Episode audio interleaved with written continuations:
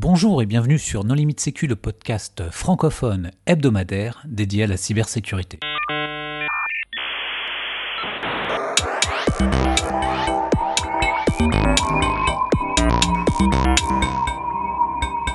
Alors aujourd'hui, nous allons parler du Privacy Challenge avec euh, Benjamin Nguyen. Bonjour Benjamin. Bonjour. Pour discuter avec lui, les contributeurs No Limite Sécu sont Hervé Schauer. Bonjour. Nicolas Ruff. Bonjour. Marc-Antoine Ledieu. Et moi-même, Johan Hulot. Alors Benjamin, au préambule, est-ce que tu voudrais bien te présenter? Oui, donc euh, moi je suis euh, professeur à l'INSA Centre Val-de-Loire qui est une école d'ingénieurs euh, localisée à Bourges et à, et à Blois. Et euh, je suis le directeur du laboratoire d'informatique fondamentale d'Orléans, qui, euh, comme son nom l'indique, est donc localisé à Orléans et à Bourges. Euh, donc moi je suis membre d'une équipe de recherche en sécurité informatique et moi ma, ma spécialité c'est donc la protection des données et en particulier l'anonymisation des données. Alors le Privacy Challenge, qu'est-ce que c'est? Alors, Privacy Challenge, c'est un, un, projet qui a démarré euh, il y a déjà quelques années euh, avec euh, des collaborateurs en fait, internationaux, donc des, euh, des Japonais et des Canadiens, des Québécois. Euh, L'idée, c'est d'organiser une compétition d'anonymisation et de réidentification des, de données euh, pour tester en fait l'efficacité euh, d'algorithmes d'anonymisation, euh, puisque, bah, comme vous le savez, je dirais pour que des données personnelles puissent être considérées en dehors du RGPD, eh bien, il faut qu'on soit capable de prouver en quelque sorte qu'elles sont anonymes, et ça, c'est quelque chose qui est en fait assez, assez difficile à faire. Et donc, le Privacy Challenge, en quelque sorte, c'est une, une tentative de montrer que certains algorithmes sont relativement robustes. Quelle est la genèse de ce projet en fait? Donc la genèse du projet, euh, c'était une, euh, en fait les Japonais qui, euh, qui avaient eux proposé un, challenge mais un, petit peu fun, donc sans cette idée, euh, je dirais, de, montrer la qualité de l'anonymisation. Donc ils avaient proposé des petits challenges sur la base de jeux de données de tickets de caisse et ils proposaient ça à des, bon, des lycéens ou des étudiants de première année pour essayer de, en, une sorte de jeu quoi, hein, essayer de réidentifier des, des jeux de données qui étaient anonymisés. Alors nous on a voulu pousser ça un petit peu plus loin euh, déjà en choisissant euh, peut-être des jeux de données euh, qui étaient plus intéressants. Donc là, cette année, par exemple, on a utilisé des données de géolocalisation, donc des traces de, mobilité. et donc, on veut appliquer des algorithmes d'anonymisation. à quoi est-ce que ça sert des algorithmes d'anonymisation? Ça sert à produire des données qu'on va pouvoir analyser sans avoir accès à la donnée, à la donnée elle-même, à la donnée sensible. donc, une fois qu'on a produit ce jeu de données anonyme, il s'agit de tester la robustesse, c'est-à-dire est-ce que c'est compliqué de réidentifier les, les individus. Et donc, la compétition sert à ça, elle sert à regarder est-ce que votre algorithme d'anonymisation anonymise bien et continue de conserver une certaine utilité des données, et ensuite, est-ce que vous êtes capable éventuellement de réidentifier euh, les jeux de données qui sont produits par les autres participants. Dans la compétition, euh, les gens ont une information supplémentaire aux données ou ils n'ont que les données anonymisées? Alors, ça, c'est une, bonne question. Alors, en fait, ça, c'est. Euh, on pourrait faire plein de compétitions d'anonymisation différentes avec des hypothèses de ce, de ce style qui seraient différentes. Alors nous, en fait, on fait une hypothèse assez euh, classique, je dirais, en sécurité, c'est on fait l'hypothèse de la connaissance totale de l'attaquant. Euh, pourquoi? Parce que c'est une, hypothèse assez simple. Donc on fait l'hypothèse que les gens ont... Donc les participants, en fait, connaissent le jeu de données original. Donc ils connaissent toutes les lignes de la base de données. Pour nous, c'est assez simple, on considère qu'il y a une seule table. Hein, voilà. Euh, donc vous l'attaquant, il a, il a euh, l'ensemble de la base, et puis il voit une base de données qui a été anonymisée. Donc qu'est-ce que ça veut dire anonymiser bah, Ça veut dire qu'on a modifié un petit peu euh, certaines données, donc on a pu les bruiter, on a pu en effacer certaines, on a pu généraliser ou des choses comme ça. Et en fait, il doit faire un appareillement. Donc il doit dire cette ligne dans la base de données anonyme, je pense qu'il s'agissait en réalité de telle ligne dans la base de données originale. Donc ils ont effectivement en fait l'intégralité de la connaissance, si on peut dire. Euh, et donc on estime qu'un un, un attaquant euh, qui aurait moins de connaissances serait capable de faire moins de choses. Bon, ça c'est pas forcément vrai, on pourra en discuter, mais en tout cas voilà, ça c'est l'hypothèse que l'on met sur ce challenge. En fait, il y a deux manières de prendre le problème. Bon, pour le juriste que je suis, RGPD, tout ça, ok, mais c'est pas ça qu'on va évoquer. C'est le côté j'anonymise ou et entre guillemets je suis capable de remonter vers la donnée que je suis censé avoir traitée de manière anonymisée anonyme donc, et je vais pouvoir réidentifier une personne derrière. Donc maintenant, il y a deux manières de faire. Soit j'applique un algo et j'ai la base légitime complète et je vais arriver vers une base anonyme que je vais pouvoir utiliser euh, conformément à tous les textes de loi, c'est-à-dire que je vais pouvoir bosser avec pour entraîner mon algo, machin, sans remonter à la personne. Soit, autre hypothèse, et c'est là où j'aimerais comprendre, c'est que je suis attaquant, j'arrive sur une base de données qui est anonyme, donc je ne peux pas remonter aux personnes, et moi je vais pouvoir torturer la base, euh, l'index, vous l'appelez comme vous voulez de manière technique, et là je vais retrouver des vraies personnes. C'est pas la même manière de bosser. Alors en fait, euh, nous, la compétition, elle s'intéresse plutôt à cette deuxième partie. C'est-à-dire, est-ce qu'on est capable de triturer euh, la base et de remonter à des individus? Et donc, ce que fait la compétition, c'est qu'elle calcule le pourcentage de gens qu'on est capable de réidentifier. Voilà. Alors après, l'analyse, on le fait également, c'est-à-dire qu'on propose, compte tenu de notre application, euh, euh, des, métriques, enfin on appelle ça des métriques, hein, mais en réalité c'est euh, l'exécution d'algorithmes, on va dire, de, de, fouilles de données. Hein. Ça peut être du clustering, ça peut être un peu n'importe quoi. Donc là, par exemple, dans le cas de données de géolocalisation, ce sont des, des algorithmes de détection de points d'intérêt. Donc euh, ça, c'est des travaux sur lesquels, euh, ben, euh, ces algorithmes ont été réalisés par nos autres partenaires de, l'INSA de, Lyon. et donc en fait, ces algorithmes-là, c'est eux qui vont être capables de dire est-ce qu'on serait capable de faire cette analyse de données ultérieure Est-ce que notre jeu de données anonyme continuerait à être intéressant pour les data scientists?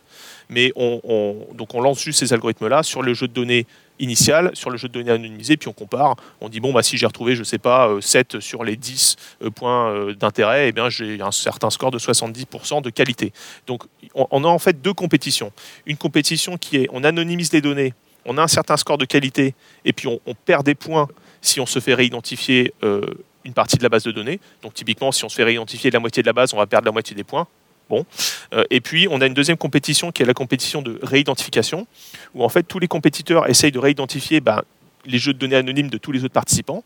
Et puis, plus ils réussissent à, détecter et à réidentifier de lignes dans cette base de données, ben, plus ils marquent de points. Puis au final, on dit, ben voilà, c'est telle équipe qui a réussi à réidentifier euh, un maximum de, lignes dans la base de données. Tu peux préciser le lien entre centre d'intérêt et géolocalisation? Alors souvent, euh, quand on, analyse les traces de géolocalisation, donc qu'est-ce que c'est qu'une trace de géolocalisation? C'est tout simplement un point euh, horodaté. Hein, donc quand on se connecte sur Google, si vous activez euh, votre historique de localisation par exemple, vous allez être tracé. Donc vos, points vont être envoyés à Google et puis ils vont faire un certain nombre, ils peuvent faire un certain nombre d'analyses. Ils vont euh, euh, bah, notamment savoir est-ce qu'il y a des horaires d'affluence, je sais pas, dans des restaurants ou des, choses comme ça. et donc ça, et typiquement les analyses qu'ils font peuvent être faites sur des données qui sont anonymisées. Donc il y a déjà, je veux un, use case assez clair là-dessus. Euh, bah pardon, j'ai oublié, le, lien entre centre d'intérêt et géolocalisation. Voilà. Donc, euh, typiquement, une trace, euh, on ne sait pas exactement ce que la personne est en train de faire, on a juste des points. Donc, si on voit que quelqu'un s'arrête à un certain endroit pendant, je ne sais pas, 45 minutes entre midi et 13 heures, on peut imaginer que cette personne est allée, si c'est un restaurant, bah, manger à cet endroit-là. Donc, en fait, on va être en train de, de traiter la donnée brute, qui est juste la trace avec une localisation, on va croiser ça avec éventuellement une carte et on va dire bon bah si cette personne-là est allée à tel endroit et elle a bougé de quelques mètres à chaque fois, eh bien en fait son point d'intérêt c'était entre midi euh, euh, et, 13 euh, heures tel restaurant. si, on, continue de garder sa géologue allumée la nuit, typiquement pour être capable de détecter, où est-ce que vous habitez, bah, il suffit de regarder grosso modo où est-ce que vous êtes les soirs de, la semaine ou le week-end entre 22h et puis 7h du matin. Et puis bon voilà, vraisemblablement, vous êtes chez vous. Voilà. Donc ça, ce sera aussi un autre point d'intérêt qu'on sera capable de, détecter. Donc nos, algos font ça. On cherche à détecter typiquement le lieu de résidence des personnes en cherchant un point d'intérêt entre, euh, disons, 22h et, 7h du matin. Où est-ce que les gens travaillent en cherchant une zone sur laquelle on se trouve à peu près entre, disons, 8h euh, et puis 18h, ce genre de choses. Donc c'est ça, le point d'intérêt est en fait une donnée extraite de la trace de géolocalisation. Donc dans la base en clair, il y a euh, le nom des personnes et les endroits où sont plus situés à des moments précis ou, euh, ou pas. Et dans la base euh, anonymisée, qu'est-ce qu'on va retrouver? Bon, en, fait, dans la base de données originale, il n'y a pas les noms, mais enfin, disons, il y a un identifiant qui permet de, retrouver les individus. Et en fait, la base de données anonyme doit avoir très exactement la même structure que, que la base originale. C'est-à-dire, il faut que le type, en fait, soit le, soit le même.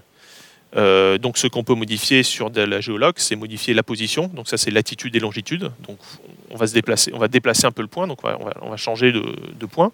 Alors ça, comment est-ce qu'on change le point? Ça dépend des algorithmes qu'on applique. Et puis on peut changer éventuellement l'heure euh, pour dire bah, j'étais en fait ailleurs à un autre moment. Donc, il faut simplement que, on associe une nouvelle trace. Donc, on va construire une nouvelle trace pour un individu. Et on va dire, voilà, c'est est-ce que vous êtes capable de retrouver que cette trace-là correspondait à l'identifiant original, sachant que bien évidemment, on a, supprimé les identifiants des, des individus, sinon bah, on, ferait un appariement trivial entre, entre les bases de données on, mélange aussi le contenu de la base de données pour pas avoir les traces dans le même ordre. Sinon, c'est pareil. Enfin, il y a un certain nombre, je dirais, d'opérations triviales de réidentification euh, qu'on empêche euh, en, modifiant un petit peu davantage euh, l'ordre et puis quelques éléments d'identification dans le fichier. D'accord. Donc, il ne s'agit pas de hacher les données, mais de faire du, maquillage en quelque sorte. Voilà, les données, elles sont pas, disons, elles sont pas chiffrées ou elles sont pas hachées, elles sont transformées. L'idée de l'anonymisation, euh, c'est ça, c'est que euh, vous voulez obtenir un fichier qui a pratiquement la même structure que votre fichier original. En fait, vous n'allez pas voir la différence entre un fichier anonyme et un fichier original, euh, mais en fait, ce ne sont pas les vraies données. Et donc, toute la question, c'est est-ce que ce fichier anonymisé va vous permettre de réaliser les mêmes opérations que vous feriez sur votre fichier original Alors, la réponse, en général, elles ne seront pas aussi bien réalisées. Donc vous allez avoir une petite perte de qualité, mais vous allez avoir un gain de sécurité. Donc on est toujours dans un compromis perte de qualité pour un gain de sécurité. Et, ce que cherche à faire la compétition en quelque sorte, c'est quantifier ce, euh, euh, euh, ce compromis. Mais alors donc c'est une compétition. Donc deux questions. Qui a gagné et qu'est-ce qui a gagné Alors c'est euh, donc en fait c'est la deuxième année hein, qu'on fait une compétition. Euh, l'année dernière euh, on avait fait une compétition donc inter-INSA. Donc comme je disais en fait on, travaille avec des collègues de l'INSA de Lyon qui sont également chercheurs en, protection de la vie privée et puis qui font partie du département d'informatique pour certains ou du département réseau télécom pour d'autres de l'INSA de Lyon. Et nous on a donc un département de sécurité informatique à Bourges. Donc la première chose qu'il y avait à gagner en quelque sorte, mais ça tout le monde gagnait, c'était le droit de participer, puisqu'on a invité nos étudiants, enfin plutôt on a été invité par les Lyonnais à se rendre à Lyon. On a passé euh, quelques jours euh, euh, sympas sur place. et ensuite, il se trouve que comme on avait des partenaires canadiens, eh bien, une entreprise canadienne nous avait financé et donc ils payaient le déplacement pour aller les visiter. C'est une entreprise qui travaillait dans le domaine de la, sécurité, donc ils payaient le déplacement au groupe qui allait gagner. Malheureusement, bah, pour des, raisons que l'on connaît, euh, ce déplacement n'a pas pu avoir lieu donc en, 2020. Donc euh, en fait, il y, avait quelque chose à gagner, mais rien n'a été gagné. Alors euh, cette année, la compétition a été un petit peu modifiée. Donc on a continué de faire une petite compétition inter-INSA, mais on l'a ouverte au niveau national dans le cadre de l'atelier sur la protection de la vie privée qui est un atelier qui essaye de regrouper la, communauté recherche industrielle, mais également euh, je dirais institutionnel par le biais de la CNIL pour euh, présenter en fait des, travaux de recherche autour de la problématique de la vie privée. Et donc on a lancé, c'est pardon un atelier qui dure quelques jours. Et donc sur cette durée de l'atelier, on a lancé la phase de d'attaque, donc de réidentification. Et puis en fait 15 jours avant, on avait demandé à un certain nombre de participants de s'inscrire. On avait donc quatre équipes de 4-5 personnes qui ont participé. Euh, et, euh, et, de créer en fait leur, leur, base de données anonyme. Donc il y avait 15 jours pour, pour anonymiser la base et puis quelques jours pour participer à, la réidentification.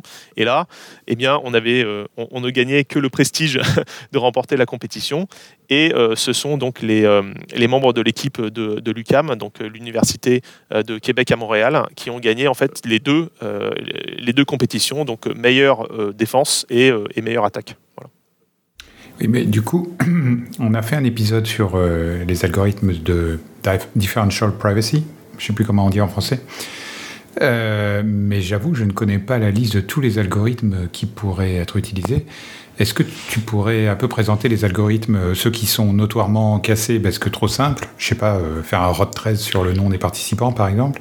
Et Confidentialité différentielle. Hmm. Confidentialité différentielle confidentialité différentielle. Je ne sais pas si ça renvoie beaucoup de, résultats de recherche, mais c'est le terme officiel. Ouais, c'est le terme français. Euh, bon, sachant qu'effectivement, en disant différentiel privacy, euh, tout le monde comprend parce que, euh, évidemment, tous ceux qui sont francophones connaissent la terminologie. non, mais privacy n'existe pas en français. Hein. Voilà, bon, on utilise vie privée. c'est un peu. Ça passe peut-être parfois un peu moins bien. Bon. Euh, et c'est vrai que nos, collègues québécois sont très à cheval sur l'utilisation de termes, euh, disons, d'origine française. Euh, alors, il y a en fait un modèle. Donc la, confidentialité différentielle, c'est un modèle qui est appliqué, enfin qui s'applique normalement à des données numériques disons, mono, enfin, à une dimension.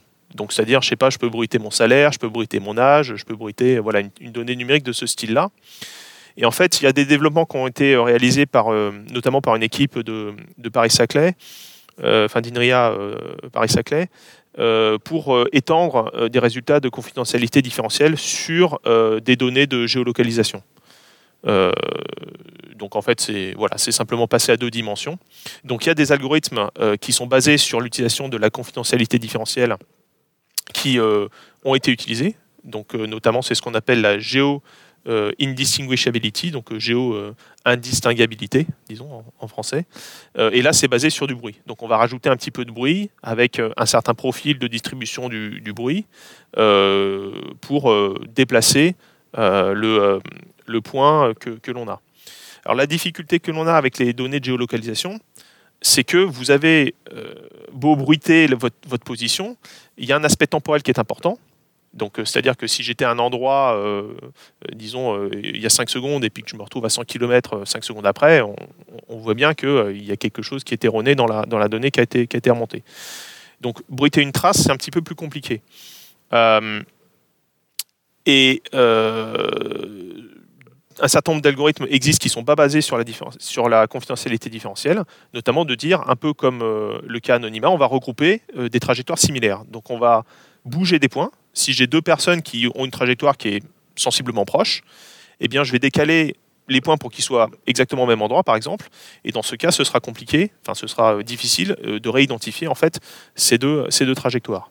Mais il y a des vecteurs d'attaque qui sont assez, euh, simples. Donc, une des attaques, c'est notamment l'attaque naïve que l'on avait implémentée sur notre plateforme. Donc, c'est-à-dire que notre plateforme en fait réalise quelques attaques pour un peu, je dirais, donner un retour aux participants euh, afin qu'ils se rendent compte que leur euh, algorithme d'anonymisation est vraiment trop basique. Donc l'attaque euh, naïve que l'on a implémentée, c'est tout simplement de compter le nombre d'enregistrements. C'est-à-dire que si moi, enfin, vous avez un utilisateur qui dans la base de données originale a, mettons, 500 enregistrements, sans doute que tous les utilisateurs ont un nombre d'enregistrements qui est distinct. Donc malgré le fait que je bruite complètement la trace, si je compte juste le nombre d'enregistrements qu'il y a pour un utilisateur donné dans la base de données anonyme, eh ben, je vais être capable de faire un appariement à 100% euh, entre la base de données euh, anonyme et la base de données originale. Donc, vous voyez que euh, il n'y a pas que, je dirais, la modification de la donnée qui va compter. Il faut également regarder toutes les autres possibilités d'attaque qui peuvent être faites et s'en et prémunir. Donc ça, même si j'avais bruité mes données avec de la confidentialité différentielle, en fait, cette attaque-là, qui n'est pas basée sur la donnée, mais qui est basée sur une sorte de métadonnée de, la structure de la base, en fait, sera, sera quand même opérante donc euh, c'est aussi le sens de la compétition, hein. c'est-à-dire être capable de montrer bah, quelles sont les, euh, les, attaques qui vont être euh, efficaces et est-ce que les techniques que l'on propose vont être robustes. Donc là, il y a, voilà, je ne vais pas dire il y a une technique qui est meilleure que d'autres. Les, équipes ont chacun éventuellement développé leur propre technique hein, en mélangeant potentiellement tout un tas de techniques d'anonymisation différentes qui existent. Et après, pareil, sur la réidentification, ce sont des attaques qui ont été menées par les, par les équipes. Euh, voilà, quels, sont, quels sont les scores au final? Est-ce que ça se joue sur des, des, des de pourcentage ou est-ce qu'il y a vraiment des algorithmes qui sont complètement cassés où la base est réidentifiée à 98% et puis il y a un autre algorithme qui est extrêmement performant où la meilleure équipe a fait 30% par exemple? Oui, alors globalement, euh, ça c'est intéressant comme résultat parce que je pense que ça montre est-ce que l'anonymisation elle marche ou pas. Donc l'année dernière sur euh, le jeu de données euh, qui était les tickets de caisse, on avait des réidentifications qui étaient extrêmement fortes. de l'ordre de donc la meilleure équipe elle, elle réidentifiait à 99,999%. Donc vous étiez à, à 10-3 d'enregistrement non, non réidentifié. Donc c'est-à-dire que ils avaient cassé pratiquement tous les algorithmes de réidentification qui avaient été proposés. Alors, sauf le leur, enfin, disons, ils cassaient le leur à 80% à peu près, mais donc c'était des ordres de grandeur moins que, les autres. Mais eux proposaient une utilité qui était très très en deçà de ce que proposaient les autres. Donc en fait, ils avaient un score d'utilité original qui était de l'ordre de 10% euh, du, score, c'est-à-dire que mes données, euh, euh, si je prends cet exemple de, de point d'intérêt, je retrouve un point d'intérêt sur 10, donc on comprend déjà l'utilité des données était assez, faible, mais ils étaient plus robustes que les autres équipes, et donc avec notre formule de calcul, c'est eux, qui, eux qui avaient gagné. Donc euh, là, là c'était vraiment l'attaque qui avait gagné. Alors cette année, euh, sur les données de géolocalisation, euh, les attaques ont, moins bien fonctionné, Euh, et les attaques sont de l'ordre de entre 30 et 85% de taux de réidentification. Donc on est quand même sur des choses qui sont loin d'être marginales. Hein. C'est pas, je veux dire, c'est pas on retrouve 1% ou 0,1%. Non, non, on retrouve quand même des dizaines de pourcents assez facilement. Et des utilités qui variaient entre 20 et 80% de l'utilité de la base de données initiale. Donc ça, ça donne peut-être un petit ordre de grandeur de voilà, qu'est-ce que ça coûte d'anonymiser et quel est le risque résiduel euh, suite à l'anonymisation. Donc le risque résiduel est quand même important. Hein. Vous risquez euh, grosso modo de réidentifier, on va dire, 25-30% de la base sur une anonymisation qui est, euh, qui est bien faite. Ça se revend une base de données anonymisée qu'on peut, ré, enfin, qu'on peut réidentifier à 30% Ça a une valeur marchande? Je n'en ai aucune idée parce qu'en fait la réidentification... Ça dépend beaucoup des données. Ouais, bien sûr. disons que les, les données en soi n'ont pas, ont pas une très très grande valeur. Maintenant, quand on parle de données de géolocalisation, c'est des données qui sont sensibles. Donc en fait, je pense que faut pas tant raisonner euh, ici en termes euh, monétaires, même si évidemment c'est le nerf de la guerre sur, sur, euh, sur pas mal d'aspects de, données personnelles. Je pense qu'il faut dire, en fait, et, c'est en ça que le fait de dire qu'on peut réidentifier une partie de la base est peut-être, disons, pas forcément un gros problème. Euh, c'est plutôt l'impact pour les personnes qui se font réidentifier. Donc, qui est-ce que vous réidentifiez? Si vous réidentifiez euh, peut-être des, personnalités euh, ou des gens qui ont une activité spécifique, ça va peut-être être gênant. Si vous réidentifiez des gens qui ont un comportement classique, c'est peut-être peut moins grave.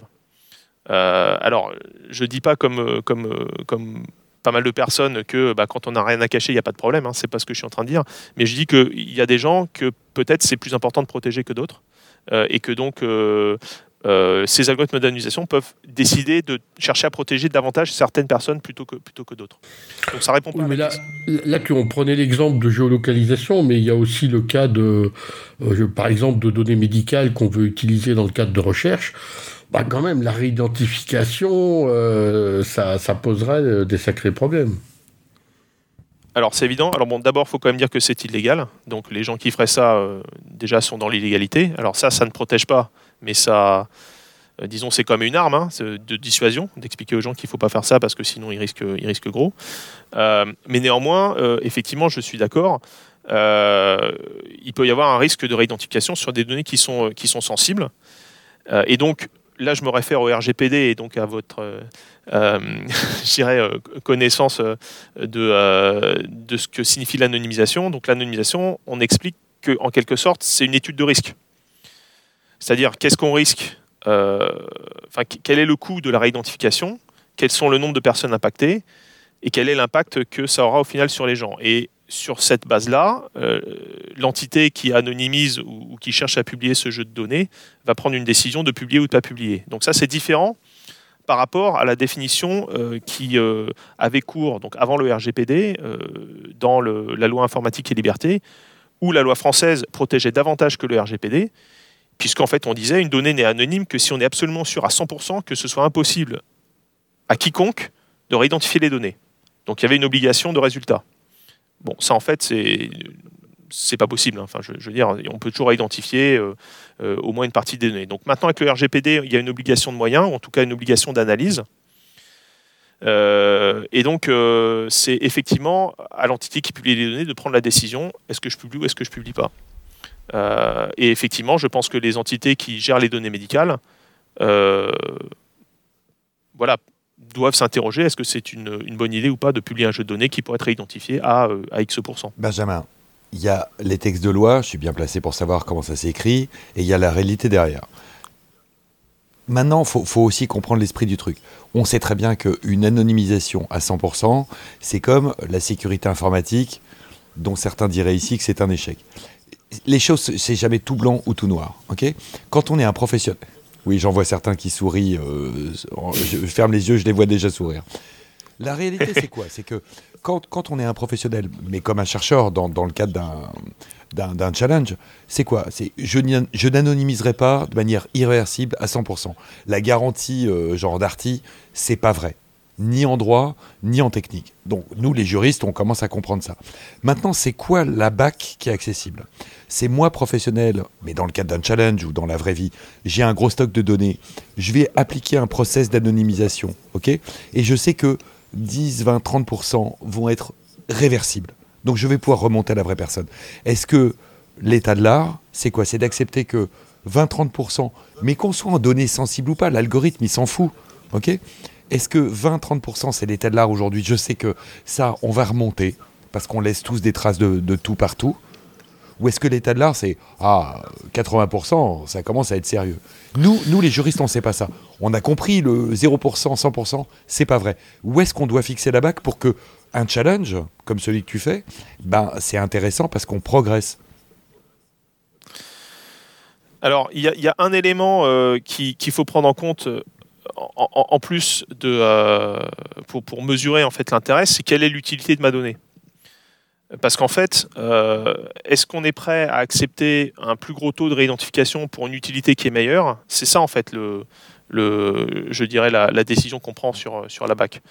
parce qu'on peut, on peut réduire de beaucoup euh, le, taux de réidentification. C'est-à-dire que si je produis des données qui sont pratiquement inutilisables ou qui n'ont que 1% d'utilité, bah là peut-être qu'on va réidentifier que, euh, pareil, 1% de, de, la base. Voir si je fournis des données qui sont complètement aléatoires, bah, on réidentifie personne. Euh, ou disons réidentifié avec une probabilité aléatoire, donc quelque chose de, très faible. Donc en fait, on est capable de produire des données euh, qui, sont euh, très fortement protégées. Par contre, l'utilité, elle, elle n'est pas claire. Et en fait, l'utilité, elle va vraiment dépendre de l'application. Donc c'est en ça que c'est compliqué de répondre.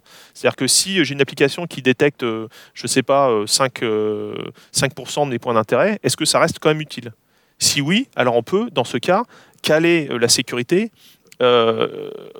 disons, euh, sur, un, degré, euh, sur un degré qui est important. Donc en fait, soit on prend le point de vue de l'utilité, donc on se dit, ben, je veux une utilité de X%, et dans ce cas, euh, je vous indique que vous allez être réidentifié à, à tant de Soit on prend l'aspect plutôt protection et on se dit je veux pas qu'il y ait plus que X% des gens qui soient réidentifiés. Et dans ce cas, on va maximiser l'utilité et on va vous dire bah, l'utilité maximale qu'on va pouvoir vous ressortir avec telle contrainte de protection sera de de 10% euh, de, l'utilité de la base de données initiale. Donc je pense que c'est, disons, c'est, à ça euh, c'est à cette question que permet de répondre un peu le, challenge. Sauf que donc nous challenge, c'est un peu des points sur cette ABAC que l'on a, c'est-à-dire que euh, on n'a pas décidé de fixer donc ni une sécurité minimale, ni une utilité de seuil nécessaire. Mais dans la vraie vie, il faudrait faire ça. Donc il faudrait que, les gens qui publient décident ok, en deçà de telle utilité, en fait, ça sert à rien de publier parce qu'on peut rien en faire. Quoi. Et dans ce cas, on publie pas. Et du coup, est-ce qu'il y aura un Privacy Challenge euh, version 3 l'année prochaine? Alors, euh, donc effectivement, euh, là, on est en train de, travailler sur, euh, sur une autre compétition. Alors très certainement qu'on va relancer euh, la compétition avec le même jeu de données parce qu'on avait quelques équipes, mais les équipes étaient vraiment contentes, mais avaient estimé que le temps qu'elles avaient eu à la fois pour anonymiser et pour réidentifier était assez court, et donc n'étaient pas contre refaire, je dirais, une deuxième édition avec le même jeu de données. Donc là, on espère que les algos d'anonymisation seront meilleurs. Alors peut-être que les algos de réidentification seront meilleurs aussi, donc on verra peut-être les résultats. et ensuite, pour euh, revenir un peu sur euh, ce que disait euh, Hervé, eh bien, on souhaiterait tester sur des données médicales. Parce que évidemment ça c'est une application à laquelle on pense où les données sont hautement sensibles. Et donc il s'agit de voir donc déjà quels sont les traitements qui sont faits sur ces données. Puisque nous il faut qu'on implémente bah, des métriques qui permettent de dire est-ce que le, jeu de données est encore exploitable pour je sais pas les épidémiologistes ou, tel ou tel médecin et donc euh, voilà, on, aimerait, euh, je dirais, tester tout un tas de types de données différents. c'est un peu ça l'idée du challenge. Il y en a beaucoup de, challenges de ce genre. Est-ce qu'il y en a qui sont ouverts aux professionnels? Alors, voilà, comme je, comme je disais, ceux que l'on connaît le plus sont les challenges qui ont été initiés par les Japonais donc euh, qui euh, ils ont commencé leur challenge euh, autour de 2015-2016 donc c'était un petit challenge mais ils avaient ils souhaitaient l'ouvrir aux, professionnels. Donc nous en fait c'était ça un peu l'objectif de notre challenge. Je pense qu'on s'en rapproche. Ça fait déjà deux ans qu'on souhaitait lancer le challenge sur en fait la la conférence internationale de référence dans le domaine de la protection de la vie privée donc PETS euh, et ça, ce sera ouvert, je dirais, aux, académiques et puis aux équipes de recherche industrielles. Mais il y a également une volonté de création de challenges similaires par euh, le NIST, donc par euh, l'organisme de standardisation américain, pareil, pour un petit peu mettre au défi les, entreprises pour qu'elles puissent tester leur, leur technique d'anonymisation. Donc effectivement, c'est un des buts de notre compétition que d'aller vers quelque chose qui serait exploitable par euh, justement les, industriels. Euh, un industriel qui dit bah, Moi j'ai une super méthode d'anonymisation pour tel type de données, on dit bah, Pas de problème, euh, vous nous donnez un, jeu de données pertinent pour vous, vous participez avec votre méthode d'anonymisation, d'autres participeront aussi, et puis on aura également des gens qui vont essayer de, de réidentifier votre jeu de données. Et bon, bah, si personne n'y arrive, ça montrera que votre algorithme d'anonymisation est effectivement très robuste et donc euh, bah, qu'il est euh, acceptable du point de vue du RGPD. C'est vraiment l'objectif hein, de la compétition, c'est d'aller au-delà de la compétition et d'être sur une sorte de validation expérimentale par une communauté d'experts des techniques qui sont proposées. Nous, on est habitués aux, concours cybersécurité, aux INT, etc. Les concours comme ça sur enfin, la réidentification et l'anonymisation des données, ça attire bien les étudiants ou il faut les motiver un peu pour avoir des équipes? Alors, euh, bon, là, c'était des projets qui sont obligatoires. Enfin, disons, c'est ceux qui ont choisi le module protection de la vie privée euh, à qui on propose ce, type de challenge. Oui, ils n'avaient pas le euh, choix. Alors voilà, donc ils n'avaient pas le choix, mais je dirais le, le domaine de la protection de la vie privée, c'est un domaine qu'on, voilà, que les étudiants ne connaissent pas forcément. Et c'est vraiment juste un domaine qui est en train peu à peu de percer, même au niveau des industriels. Donc ce qu'on voit, c'est que les, industriels ou les institutionnels, donc euh, typiquement euh, l'INSEE, les finances publiques, etc., qui, connaissent, enfin qui ont, je dirais, pour, pour qui la, donnée c'est leur métier, ils comprennent cette problématique d'anonymisation et donc ils s'interrogent et donc l'INSEE, ça fait des années euh, qu'elle le sait, enfin en tout cas qu'elle a des techniques pour publier euh, des résultats de ses analyses en garantissant une certaine protection euh, aux individus qui sont concernés par la, par la donnée. Donc je dirais les institutionnels de la donnée savent gérer ça. Les industriels parfois un peu moins parce qu'ils ne sont pas forcément dans une optique de vouloir publier euh, leurs données euh, comme le fait l'INSEE. En fait, la problématique des industriels, donc typiquement ceux de la grande distribution, euh, ça va être est-ce que je peux soit générer des jeux de données synthétiques, est-ce que je peux externaliser mon analyse sur un cloud tiers sans qu'il y ait un risque de, fuite de mes, de mes données? C'est ça qu'ils veulent faire. Donc c'est en fait presque plus important, si j'ai envie de dire, pour eux, la sécurité, parce que ça correspond à, leurs données propres, à leurs données métiers, qu'ils ne souhaitent, souhaitent pas perdre. Donc, je, je, pense qu'il y a un intérêt pour les industriels que de, que de travailler sur ces techniques d'anonymisation. Et du coup, eh bien, on, motive nos étudiants ingénieurs en leur, expliquant ça. Et effectivement, ils comprennent. Hein, enfin, voilà, on leur explique le RGPD, on, leur explique ce que c'est que l'anonymisation. Et une fois qu'ils ont compris la problématique, effectivement, ils se prêtent au jeu, ils s'y intéressent. et je pense que ça a été pour eux une, bonne expérience. Donc, il y en a effectivement pas mal qu'on dit bah, si on refait le challenge l'année prochaine, on reviendra, on aura amélioré nos algos, euh, etc. De toute façon, je pense que le concept de challenge euh, intéresse.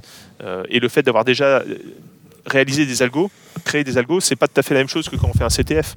là, on a déjà ces algos, éventuellement on, en a plusieurs, et donc on est un peu dans l'attente que des gens envoient des jeux de données pour pouvoir les tester contre, etc. Au bout d'un moment, on a une, une bibliothèque.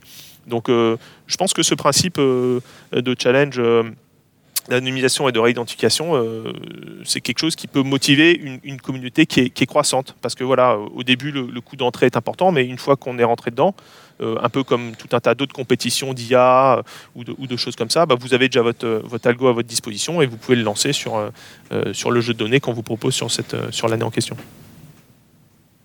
Ah, après, ça, ça, devient plus difficile pour une nouvelle école, une nouvelle équipe d'arriver dans le jeu. Tout à fait, tout à fait. C'est pour ça qu'on s'était interrogé sur euh, le fait de garder ou pas euh, le même jeu de données. C'est-à-dire que garder le même jeu de données, bah, ça donne un avantage à ceux qui étaient déjà là avant, tandis que changer euh, rebat un petit peu les cartes, même si évidemment, comme je le disais, les techniques d'anonymisation peuvent être réutilisées. Il y, a, quand même une réflexion à avoir pour, s'adapter au, au, nouveau type, au nouveau type de données. Ok Benjamin, est-ce que tu voudrais apporter le mot de la fin?